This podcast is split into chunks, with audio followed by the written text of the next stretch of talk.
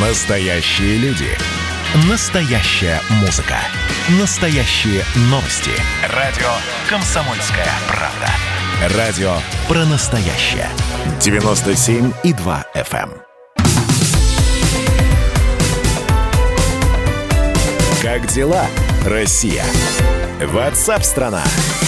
Продолжается прямой эфир на радио «Комсомольская правда» к делам социальным. А, Наверняка из наших слушателей многие сталкивались с тем, что кто-то начинает делать ремонт. Начинает э, ремонт делать в соседней квартире, этажом выше, этажом ниже, а то и в подъезде начинают делать ремонт. Вон у меня в доме капитальный ремонт как начался в прошлом году, так вот в течение года и утром, и днем.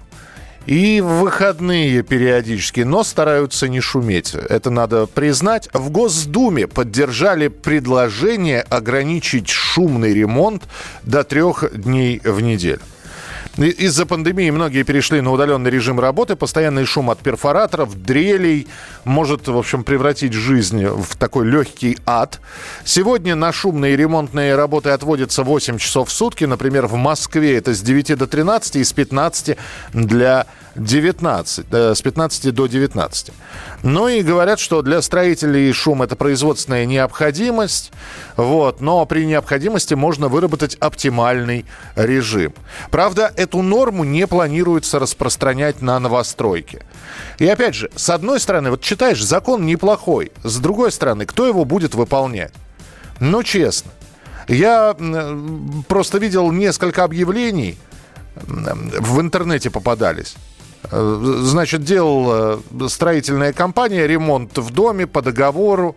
Вот, жильцы сказали, что раз пожаловались шумно, два пожаловались шумно, компанию отстранили от работы. Вот. А В итоге они перед уходом вывесили на дверях подъездов такое объявление. Ну что, вот и живите теперь без ремонта. Нажаловались, сами виноваты. Так пока дом без ремонта и стоит. Светлана Разворотнева, член общественной палаты, исполнительный директор Национального центра ЖКХ «Контроль» с нами на прямой связи. Светлана Викторовна, здравствуйте. Здравствуйте. Ограничить шумный ремонт до трех дней в неделю и растянуть этот ремонт, получается, до бесконечности.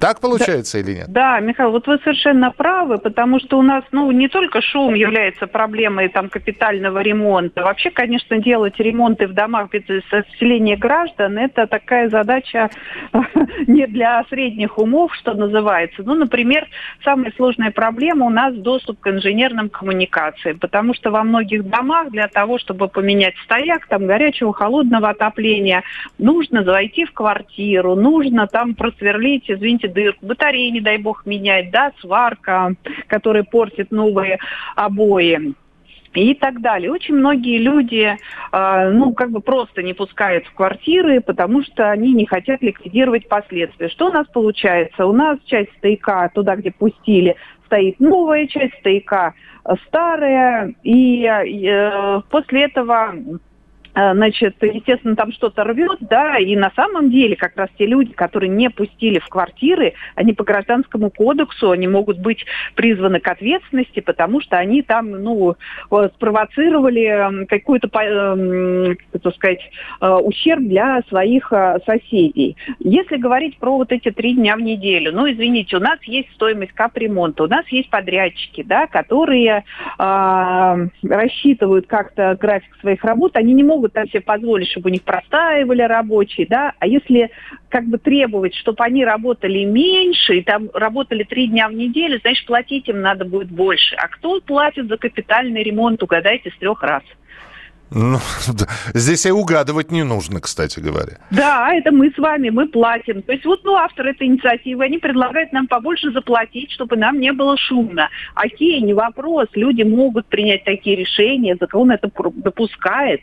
А, собраться на собрание, дополнительный платеж за капремонт вести и сказать подрядчике, вы будете приходить только два часа в день, когда абсолютно весь наш дом устраивает вот этот шум. Вот мы найдем два часа таких, и вы работаете эти два часа. Люди могут. Это закон допускает. Светлана Викторовна, здесь да. вот какой вопрос. Нужно ли для этого закон, который будет приниматься через Госдуму, через Совет Федерации, когда на самом-то деле все решается, ну, простым собранием жильцов и обычным разговором, когда вырабатывается логистика. Ребят, шумим в такое-то время, не шумим в такое-то время. Вот и нужен ли для этого специальный... Да нет, абсолютно, конечно, все у нас есть. У нас законов больше, чем достаточно. У нас есть законы о тишине, в том числе региональные, которые ограничивают уровень а, шума, да, как бы ограничивают э, по часам. Там в Москве, например, нельзя шуметь не только э, там, но, ночное время, но и два часа в дневное э, время. Но конечно, там немножко, ну, для таких постоянных работ вполне можно, если они нарушают эти рамки, э, ну, призвать их к ответственности. Ну, вот я просто, честно говоря, даже не понимаю, как выбрать эти три дня, да, которые можно шуметь. А если вы дома работаете на удаленке, там все пять дней. А если а... младенец, грудничок в квартире, и там шуметь, вообще лучше не, не да, шуметь. Да, да, да.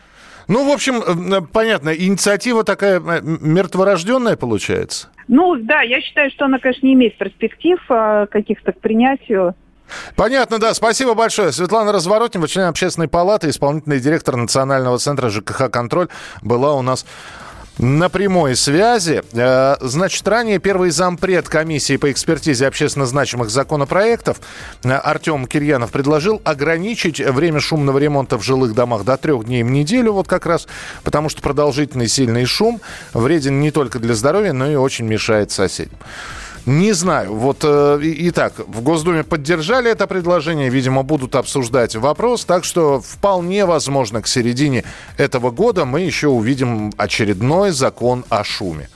Ну и как это обычно бывает, закон может быть принят, а о его соблюдении, кстати, никто не говорит. Вот. Поэтому у нас множество таких законов, там в том числе и закон о животных есть, которые так наполовину не соблюдаются. Знаете ли вы, мой милый лондонский друг, кто такой Зюзя? Это белорусский Дед Мороз. Он появился недавно. Вместе с белорусизацией, вот этой вот лукашенковской. Его резиденция находится в 10 километрах от польской границы. Но это же понятно. Все хорошее, светлое. Больше из Запада приходит, а из России ничего не приходит. Эдвард, а извините, это 10 километров от польской границы. Это не Беловежская или Пуща случайно? Очень концептуально было бы. Отдельная тема с Олегом Кашиным и Эдвардом Чесноковым на радио «Комсомольская правда». По будням в 9 вечера по Москве. У меня был риторический вопрос.